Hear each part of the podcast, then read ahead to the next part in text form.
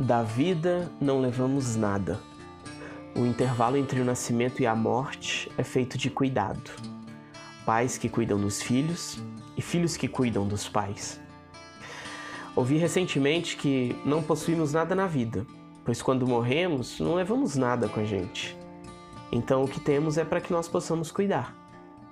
E isso de fato me fez pensar e compreender cada vez mais que não são presentes, sabe? Casas, carros ou roupas caras que constroem a alegria de uma família, mas sim o cuidado, o carinho, o amor de um para com o outro. Aqueles dias em que a luz acaba e um faz companhia para o outro no escuro, contando histórias e sonhos, tudo à luz de velas?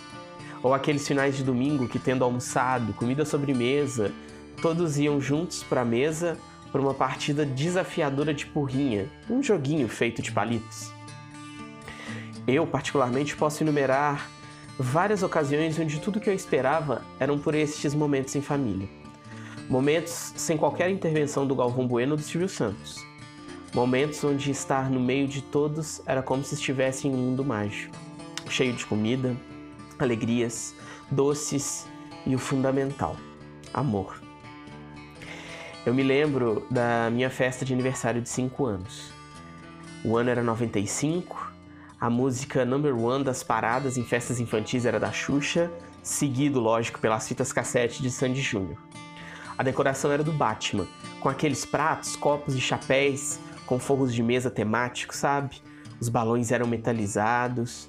E como não podia faltar, o acompanhamento era feito de pão com salsicha e os homens fazendo aquele churrasquinho maroto. Minha maior alegria era estar com meus primos, correndo para todo lado, bolando uma estratégia de como estourar os balões da mesa da festa sem que ninguém nos visse, com a arma mais infalível de todas, um palito de dente.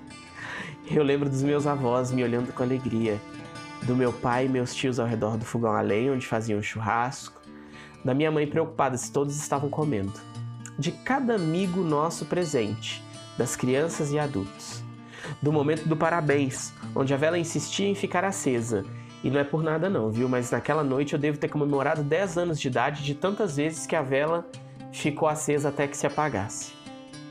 E talvez o melhor de tudo, as fotos com o aniversariante na mesa. Primeiro os pais, depois os avós e, lógico, uma foto no, no colo de cada avô, com os tios, depois primos e aí os demais convidados.